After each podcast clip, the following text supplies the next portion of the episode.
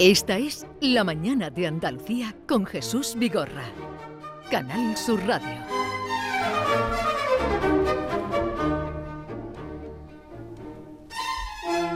Y como les anunciaba esta mañana, hoy nos hace el honor de visitarnos y estar con nosotros Mauricio Vicental. Buenos días, Mauricio. Buenos días a todos.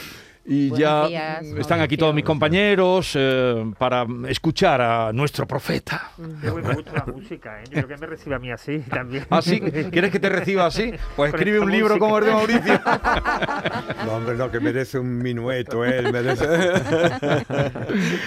A ver, Mauricio mm, brevemente nació en Barcelona, estudió bachillerato en Cádiz, por ahí empezó su larga carrera, luego en Suiza y luego ya todo fue uno parar, pero no ha, no ha dejado nunca de, de mantener el vínculo, la relación con Andalucía. Cuando, cuando, ¿o qué siente cuando se despierta en Andalucía como el día de hoy?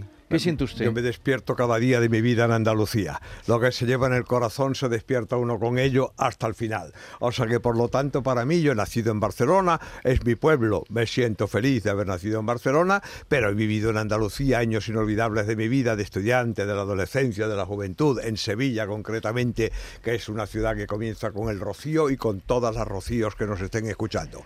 O sea, y esto todavía lo llevo yo en el corazón, es la alegría de mi juventud y mientras tenga eso estaré en pie y moviéndome. Cádiz, sin duda, el mundo de Cádiz tan peculiar porque es el mundo del mar, el mundo... Ahí comienza, en Cádiz comienza América. O sea, y por lo tanto yo cuando llego allí, bueno, en- sin duda en Sevilla también, pero cuando yo me, de pequeño, cuando lo que mi paseo preferido era acercarme en el puerto de Cádiz, había un rinconcito como un pequeño espigón donde yo me asomaba a ver llegar los barcos, era el mundo entero el que llegaba a Cádiz, las frutas, las fruterías de Cádiz eran un paraíso cada vez que llegaban los correos de América. Yo estoy hablando, yo nacido en 1943 y hablo de Cádiz de 1948, 50, etcétera. Y recuerdo cuando llegaban los correos de América, los coches de caballos que venían con los viajeros, con las maletas, los diferentes parlas que hablaban de los americanos que nos llegaban, o sea, los- las tiendas de frutas, las fruterías que se llenaban de las frutas que entonces no se consumían en ningún sitio de España, que si mangos, que si aguacates, papayas, o sea, ese era el mundo americano donde nosotros recibíamos la visita que hoy día nos quieren olvidar que nosotros les hicimos a ellos también, pues ese camino de ida y vuelta es el camino de Andalucía y pienso seguir manteniendo. O sea que aunque hoy haya sido en Andalucía, cada vez que se despierta tiene presente esa eh, el lugar de donde viene o el lugar de donde vivió esos primeros recuerdos. Eh, su último libro es El derecho a disentir, que son pequeños ensayos en los que eh, se manifiesta, yo creo que más eh, en fin, más auténtico que nunca, podríamos decir, más heterodoxo que nunca, porque el- desde el propio título, el derecho a disentir, como decía nuestro amigo Alfredo Valenzuela, que ya nos trajo el libro, decía, Mauricio, el título era Mauricio Vicental contra esto y aquello. Sí, usted está, pero hizo así usted está como- contra todo. Como Unamuno, pero este era el título, le, le aprovechó el título de Unamuno. Yo, yo he sido un, un hombre muy tranquilo, muchacho sobre todo estudioso, tranquilo, y sin embargo, sin darme cuenta, creo, mira, en, eh, mi generación fue una generación, ¿sabes?, de rebeldes sin causa, en el cine, en la canción, en todo, y, de, y eso se cantaba y los compañeros míos querían ser rebeldes y se manifestaban así porque incluso era una postura como de seducción para el mundo que rodeaba. Yo no fui de estos, yo fui precisamente, era un muchacho muy- curioso, esto sí, metido en la aventura, siempre viviendo en la aventura. Un día me encontraba, me iba hasta el Himalaya para conocer al Sherpa otro día me iba al desierto con mis amigos camelleros, o sea, he hecho de todo en la vida, pero sin intención de ser rebelde. Me iba escribiendo a mí mismo cuando llegaba a los sitios unas cartas, esa costumbre la tuve, cartas a mí mismo que las ponía al correo, donde contaba mis, en vez de hacer un diario Sí. y, dejarlo en el diario, yo me enviaba esas cartas y cuando llegaba de viaje recibía mis impresiones. Y hoy día, al, al cabo de un tiempo, releyendo esas cartas, me daba cuenta de que yo era este disidente o tenía una cierta rebeldía que yo no, no quería ma- manifestar porque no consideraba que fuese algo para mí feliz. Y sin embargo, lo era. Y por lo tanto, me acordé al hacer este libro que yo quise titular La vía ardua porque me gustaba por la montaña, por mi afición a la montaña.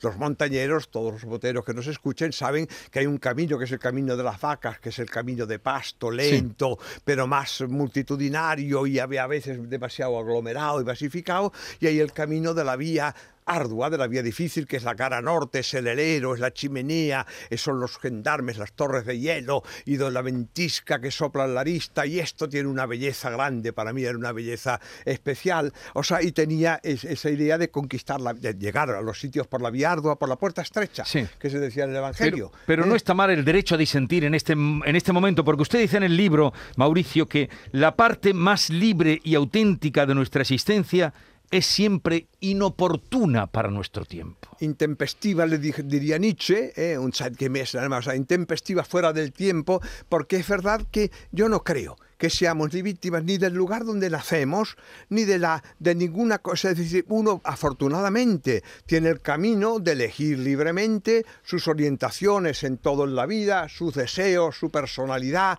y por eso me parece esclavo que uno diga, es como usted ha nacido en este corralito, tiene que pertenecer toda la vida al corralito. No, un- uno es de donde se siente a gusto, de donde encuentra gente con la que comparte la vida, y esto es por eso que yo fui buscando siempre esa eh, posición que quizás era inoportuna, porque me daba cuenta que muchas veces mi vida tenía otras referencias, sin duda las que leemos, la literatura, las canciones, la, la poesía, el cine, nos dan a uno, nos dan a todos una vida y creo que pertenecemos a esos reinos y esos reinos son los que queremos que los demás acepten. O sea, hoy día, por ejemplo, que se habla, que se habla de la importancia en los géneros de la, de- de la idea de que los hombres tenemos que también tener una aprender una asimilación de lo femenino. Es verdad que lo hacemos desde nuestras madres ya, desde el hogar. Vamos aprendiendo lo que es el mundo femenino para asimilarlo. Yo me considero en esto bastante torpe. Llegué hasta la falda escocesa, no he llegado al satén, pero todo se anda. O sea, por lo tanto, esto es la vida y creo que uno se siente inoportuno muchas veces cuando se encuentra, sobre todo entre gente que sea dogmática. Sí, o hay que gente ser inoportunos. libre. Pero, pero dice Mauricio Vicental, eh, para ser libre no hay que tener reputación, porque la fama la dan los mediocres y todos los famosos corren el peligro de parecerse a ellos. Sí, y de parecerse demasiado entre ellos. El hombre, el hombre libre no tiene que tener reputación.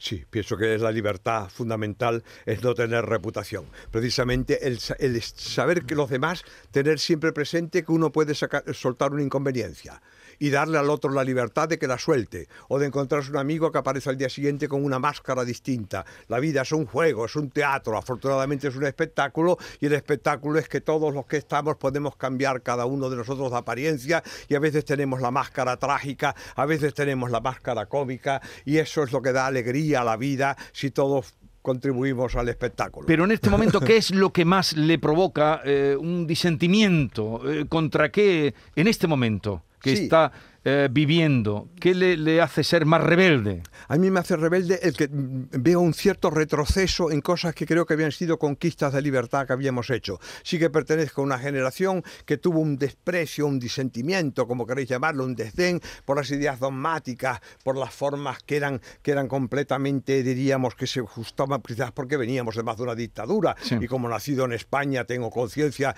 de una época en que uno echaba de menos la libertad y la libertad precisamente de opinar y de y de ver las cosas. Y entonces echo de menos eso y lo que me da miedo es encontrar a veces retrocesos de opiniones que quieren convertirse otra vez en dogmáticas. Y esto me da mucho miedo porque yo donde no puedo, eh, eh, desde que soy pequeño tenía esa tendencia a cuando encuentro un rato me sentaba a tomar un café o y a veces en un hotel porque en el hotel veía entrar a gente diferente. Yo necesito vivir este, probablemente por mi propia condición de tener un nombre alemán, judío, y por lo tanto me siento a gusto cuando me encuentro entre gente de diferentes colores, diferentes sexos, diferentes opiniones, y cuando no me, me ahogo en el corral. Y me iba a un hotel y me sentaba en el hotel y veía entrar un señor que era japonés, el otro que era un ruso, lo que fuese. Y yo disfruto entre gente que si pueden ser ellos como son, eso significa que yo podré ser como soy. Es lo que usted dice, que hay, hay poca, mucha gente y poco personaje, ¿no?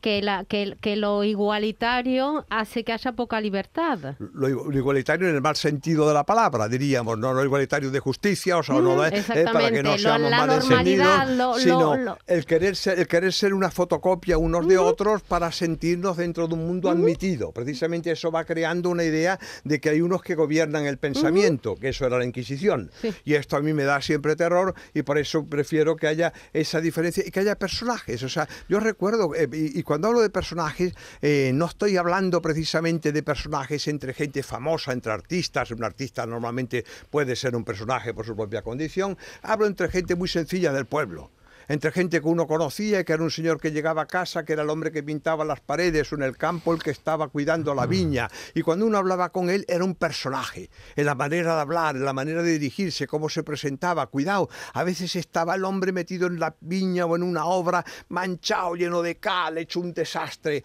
Y cuando acababa, se duchaba, se lavaba, como podía y salía impecable, se ponía en su gorra. A veces recuerdo a personaje que he conocido en el campo, en, en, en Chiclana, aquí en Sevilla, San Juan del Alfarache, en sitios donde encontrabas un personaje que era realmente prodigioso, lo escuchabas como un sabio y esto era su propia apariencia, su vida. Recuerdo a uno en el campo en, en Santipetri, lo he citado, que era un personaje muy curioso y entonces él, su madre, que yo creo su abuela, eran analfabetos y se había transmitido la historia de Andalucía por romances. Sí. Y este hombre recitaba de repente un romance, que era un romance histórico, y era una maravilla hablar con él. Y todo el ingenio aquel que tenía se perdió el día que se compró una televisión y se puso una televisión en su casa y hablaba como un personaje del oeste.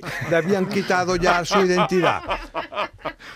Eh, ahora abriré porque aquí he traído una colección de personajes que cada uno son todos diferentes. ¿Se encuentra usted a gusto entre estos personajes que me ellos lo acompañan? que- son ellos los que tienen que gustar, a gusto conmigo. Yo A me ver, pero antes, bien. hay una cosa, hay muchas cosas en este. Además, este libro se puede abrir por cualquier em, parte, porque son pequeños ensayos que hablan. Por cierto, últimamente digo, viene Mauricio Vicental, ya sabe usted cuando viene, o cuando vienes, porque no sé por qué te estoy hablando de usted hoy, Sí, lo veo, querido yo Mauricio. callo. Mauricio, cuando vienes tú, yo digo, va a venir Mauricio, y me dicen, ah, los que no te conocen mucho, el hombre del vino, digo, "Mm, el hombre del vino. El hombre del vino que el no hombre del bebe. vino. Y es que Mauricio escribió la gran enciclopedia del vino, pero últimamente hablas menos de vino, es que tra- trasiegas menos. Sí, no, me explico, ¿no? Mira, me brindo y con los amigos eh, enseguida, pero lo que es verdad es que yo, el vino formó parte de la cantidad de cosas que he hecho en mi vida para ganarme la vida. Sí. Es decir, y como he nacido en un país de olivos y de viñas, y bendito sea, pues yo también encontré una forma de ganarme el vino dentro de lo que hacían mis coetáneos y mis compatriotas y mi gente, que era el mundo del vino. Aprendí esto, eh, os hablo ahora de personajes de la viña, aprendí a moverme dentro de las viñas, aprendí a podar las viñas, aprendí cosas del vino y con eso fui haciendo una de las maneras de ganarme la vida era como catador de vinos, he estado en muchos concursos en el mundo entero, Sí. he estado he hecho este trabajo en mi vida, pero también he sido profesor de grima y he trabajado en fotonovelas, que ya los jóvenes deben saber que eran fotonovelas. Y eh, cantante de boleros en y- crucero. Pero eh, eh, es que él dejó escrita la gran enciclopedia del vino y hablaba ayer con una amiga que está relacionada con el mundo de la gastronomía y me dice, hombre, Vicente, le digo, no, no, eso es una cosa que hizo para comer. Un- una última cosa y luego paso. La importancia, ahora que se está hablando y que estamos tratando eh, muchos días la noticia de que no hay profesionales, usted habla aquí con reverencia de los de las personas que saben hacer cosas con sus manos, de los artesanos. Así es. Y ahora es cuando tenemos falta de albañiles, falta de lo otro, y usted aquí hace una reverencia, como siempre ha hecho, o has hecho siempre, partiendo de, eh, eh, de Tolstoy, Sí.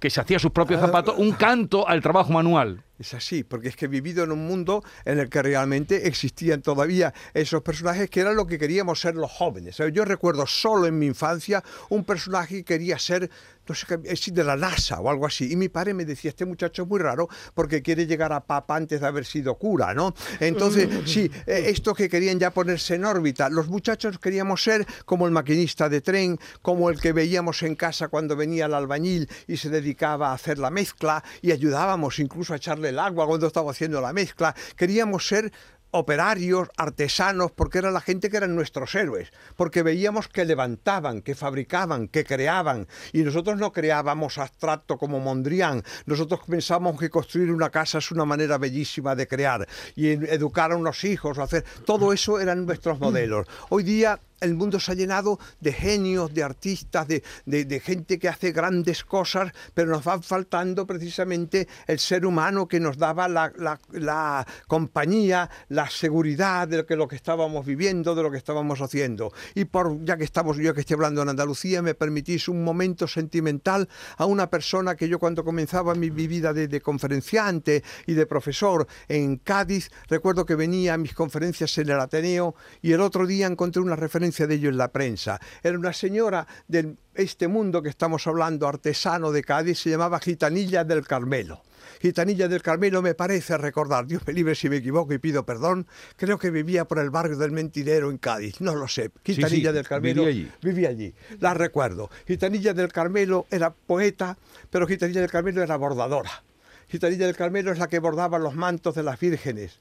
Este hablando por tanto de un oficio tan bello. Y tenía, había hecho unos poemas Flores Silvestres, me parece que se llamaba uno, era- y venía a mis conferencias, era mayor, y recuerdo que un día vino y me saludó, me, me- enternecía verla, porque además era un homenaje para un muchacho que era escritor, que más o menos que se había tenido que siempre que dedicar al mundo de la- del profesor y de cosas intelectuales, que una persona del pueblo, bordadora, en contacto con lo más bello, con la fe, con las cosas de las canciones, las saetas, las- el mundo del pueblo, viniese a acercarse a mí. O sea, porque ella me hacía un homenaje al hacer esto. Y recuerdo que en su sencillez, entonces hablaba mucho de conferencias en la cumbre, conferencias en la cumbre de Kennedy con el eh, presidente de, con, con- de- sí, de, de- de tal país. Y entonces empezó a acercar a mí y me dijo, le recordaré siempre a usted porque usted me ha dado hoy una conferencia en la cumbre. Esta belleza de los seres humanos en su sencillez, pero con la maestría aquella de aquellas manos benditas que era capaz de bordar el manto de una virgen. Mauricio, una persona tan viajada como usted, que ha, ha pasado su vida de un lado a otro, que tiene esos apellidos, que tiene esa familia, está como nostálgico del pasado. Algo en el presente tiene que, estar, que, que ser bueno, ¿no? ¿Qué tenemos de bueno ahora en el presente, en el mundo que vivimos ahora? Bueno, que estamos viviendo aquellos buenos viejos tiempos que diremos mañana. O sea, no, pero que aparte de la broma, quiero decir, es verdad. Mañana, en el mañana añoraremos estos viejos tiempos, viejos ¿no? tiempos. De ahora. Hemos avanzado ahora. en medicina, hemos avanzado en tantas cosas, afortunadamente, en justicia, en muchas cosas, pero es verdad que yo lo que tengo es la pena de que para hacer esto no necesitábamos destrozar ese mundo de las bordadoras. Esto es lo que quiero decir. O sea que no era necesario para avanzar en el progreso el, el, eh, jurar de los valores que habíamos Pero hecho eso de no pasa civilización. siempre con el avance de los tiempos. Eso ha pasado siempre, Siempre. pero mm, por primera vez yo creo que vivimos en la historia una ruptura grande de los tiempos pasados. Es decir, gente que está muy orgullosa de romper con los tiempos pasados. Pa- Dicho en una caricatura y con respeto a las marcas y a todo, pero es decir, queremos quitarle el nombre de Cristóbal Colón a un monumento y llevamos en los calzoncillos Calvin Klein. A ver, eh, hablando de nombres, tú planteale, Diego, como No, el, el- el ha hablado- tema que tú traes hoy. Ha hablado de oficios, ha hablado de oficios y, y- y le quería preguntar, eh, ¿qué le parece a usted un joven que quiera dedicarse hoy en día a ser influencer? Claro, a mí me resulta que es tremendo que uno quiera influenciar a los demás. Lo que más miedo le puede dar a uno en la vida es precisamente ser un influenciador de otros. O sea, a mí, a mí yo personalmente tengo esa idea que, que es, por eso no me ha gustado muchas veces andar en grupo, porque en grupo se transmiten las epidemias y los parásitos. O sea, entonces pienso que un influencer es un comunicador que está muy bien y que dice cuando dice ideas inteligentes y se esfuerza por aprender el oficio que haga, pero me da mucho miedo que esto sea una cosa solo de imagen, que sea una cosa solo de escaparate y sea ser como un maniquí parlante. Y a mí un maniquí parlante me da mucho miedo, porque los maniquíes estaban muy bien cuando estaban tranquilos, ¿no? Pero ah, si se ponen en marcha, terror.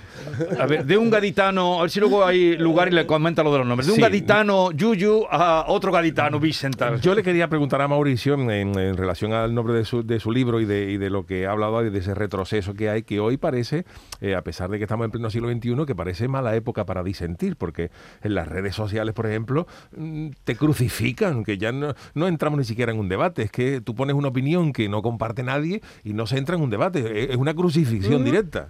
Es una crucifixión directa porque además es esto, es que uno lo que se da cuenta es que va entrando en una época dogmática pero agresiva, porque además el problema está en que la mala voluntad sin duda existió en todos los tiempos y si vamos a hacer ejemplos bíblicos y todo eso es como Caín ya.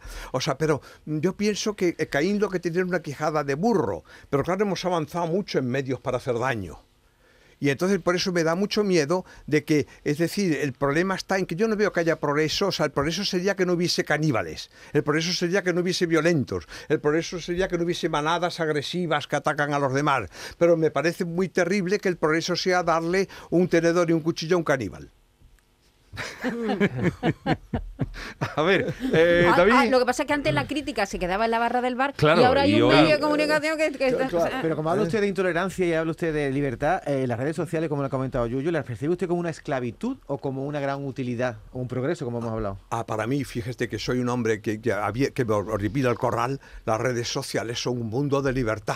Son una nube, es un horizonte. Es un horizonte donde hay una infinidad de cosas que se podían hacer, aprender. Yo utilizo las redes sociales continuamente cuando busco información de muchas cosas, libros que a mí me costaban viajar, ir a países, librerías de viejo, buscando una obra que no la encontraba en un lado, ahora de repente la busco en internet y me encuentro una referencia de la obra una universidad que me la brinda, un archivo que la tiene, o sea, referencias de personas. Yo viajaba buscando mis caminos para buscar dónde habían vivido Zweig o dónde había vivido James Joyce o lo que fuese y tenía que buscar en los libros subrayando uno a uno las personas que los habían conocido, a un periodista que les había hecho una entrevista y decía, vive en este momento en una pensión que hay en la calle tal y yo iba a buscarlo allí. Hoy día en Internet lo tienes todo eso abierto. Es un mundo de comunicación. Comunicación es una palabra sagrada. Solamente es que me parece que la comunicación es mala cuando se convierte en una contaminación, cuando se convierte en traspasar, traspasarle al otro una epidemia. Esto es lo que yo quiero decir, o traspasarle el acoso, porque la comunicación es, puede ser acoso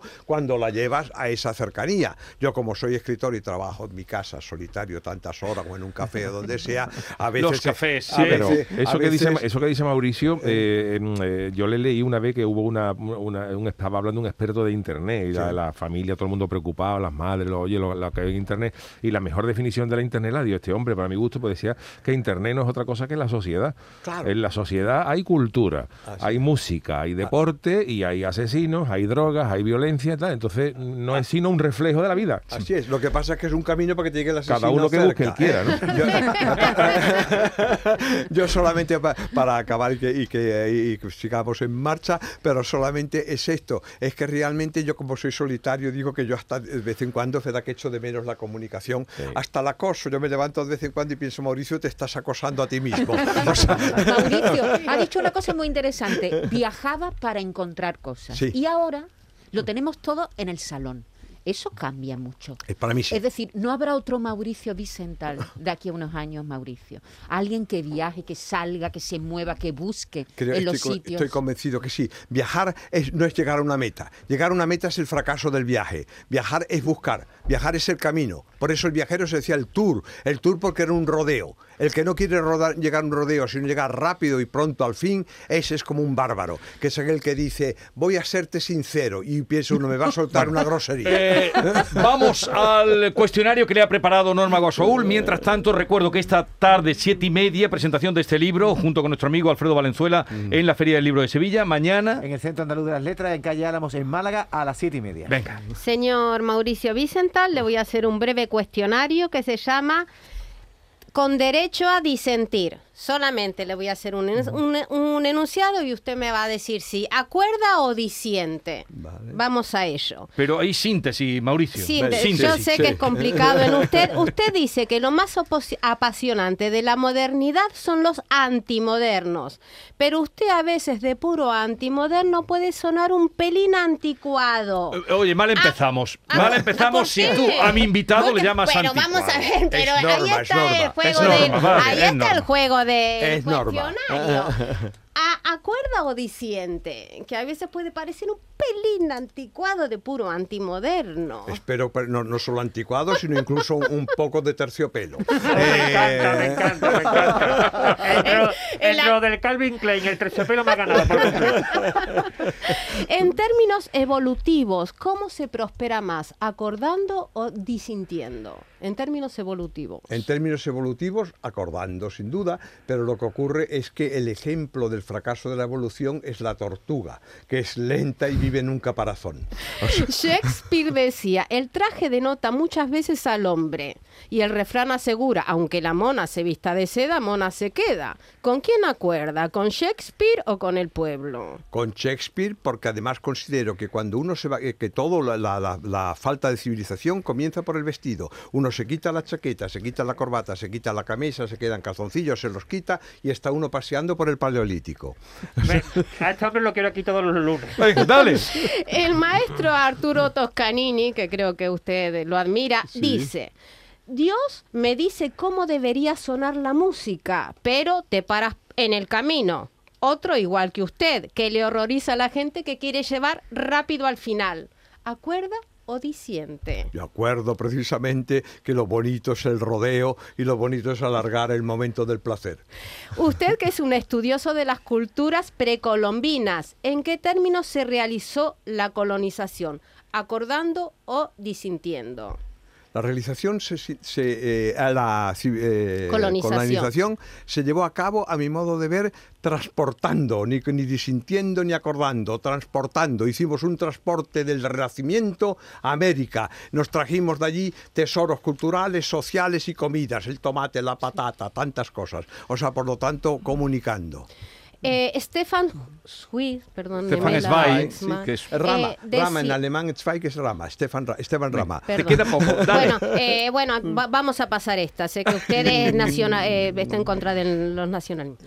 Bueno, vamos a ir a lo concreto. Usted escri- eh, escribe en Derecho a Discernir. Si tuviese que hacer una confesión general de mis pecados, diría, Padre, me acusa de haber hecho tres o cuatro prac- cosas prácticas. Dígame, tres cosas con las que usted podría hacer con las manos y sobrevivir. Tres cosas que puede hacer solo con sobrevivir. Venga, tres. Todo empezando a pasar el pan ya me vale para sobrevivir, o sea, hacer eh, cerámica para tener un recipiente. cerámica. Y, y tejido. Y, te- y el Las textil. tres cosas esas Las tres usted cosas, el neolítico que lo hicieron las mujeres No, no, antes que usted- yo. Podría vestirse, podría- comer, Sí, sí, claro. pero yo podría. Yo puedo hacer Vestirse, el pan, puedo comer. hacer cerámica y puedo comer y puedo hacerme un vestido porque sin duda me lo tejo con las hierbas, con las ramas, lo que ¿Sabe sea. hacer punto? Se hace el punto bueno, también. le voy a Ah, mandar, le voy a eso- mandar. Norma, una Para más. terminar, dice, el ideal del amor es dar con una pareja que no sea demasiado para nosotros, lo ha dicho usted. Esto es evidente. Ahora, en el amor usted ha estado a la altura. Una afirmación, ¿acuerdo o disiente? En el amor he estado a la altura, no he, no he encontrado nunca lo que buscaba porque los románticos buscamos dos cosas, un lugar en el corazón de una mujer y una bella tumba. Estoy cerca de la tumba y no he encontrado el lugar de la mujer. ¡Guau, guau, guau! Muchísimas gracias. Entonces dice Diego que debemos, siempre que viene por Andalucía, recala aquí. Eh, me ha encantado de Calvin Klein porque sobre todo a raíz de que se, he sabido de que el cantante Camilo y su pareja van a nombrar- van a llamar al niño niña, no saben todavía el sexo ni lo quieren saber hasta que nazca Índigo. Índigo le van a llamar al niño. ¿Qué Índigo le parece? por un viaje que estuvieron en la India. Pero que- es un color, el índigo es un color. claro, y color le azul. gusta.